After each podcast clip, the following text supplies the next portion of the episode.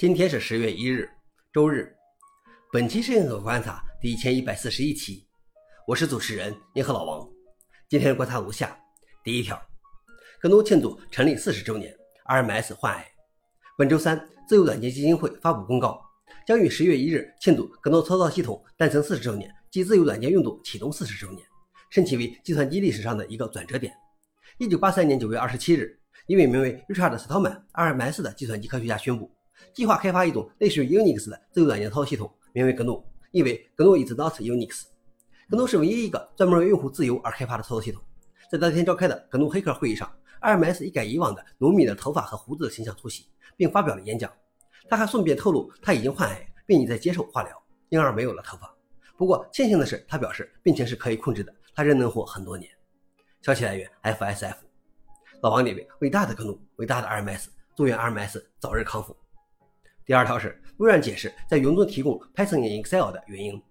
之前我们报道过，微软发布了 Python in Excel 的公开预览版，无需任何设置就可以在同一工作簿中结合 Python 和 Excel 分析。有用户表示希望能够在其他环境中运行 Python，而不是被锁定的价格待定的 Azure 云容器。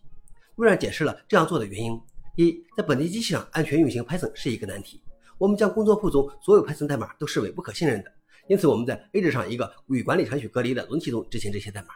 二，我们希望确保您共享的工作簿中的 Python 代码在您的同事打开它时表现相同，而不需要他们安装和管理 Python。三，通过在 A 点上运行，用户或其系统管理员无需在其组织中使用该功能的每台机器上维护 Python 的本地安装。消息来源：Reddit。老王点评：似乎有道理，但是在本地安装一个沙盒化的 Python 环境有多难呢？最后一条是 Canonical 的 Snap 商店暂停上传，一些 Snap 用户报告了最近发布的几个可能是恶意的 Snap 软件包。接到这些报告后，Snap 商店团队立刻下架了这些软件包。此外，该团队还对所有的新 Snap 注册提出了临时人工审核要求。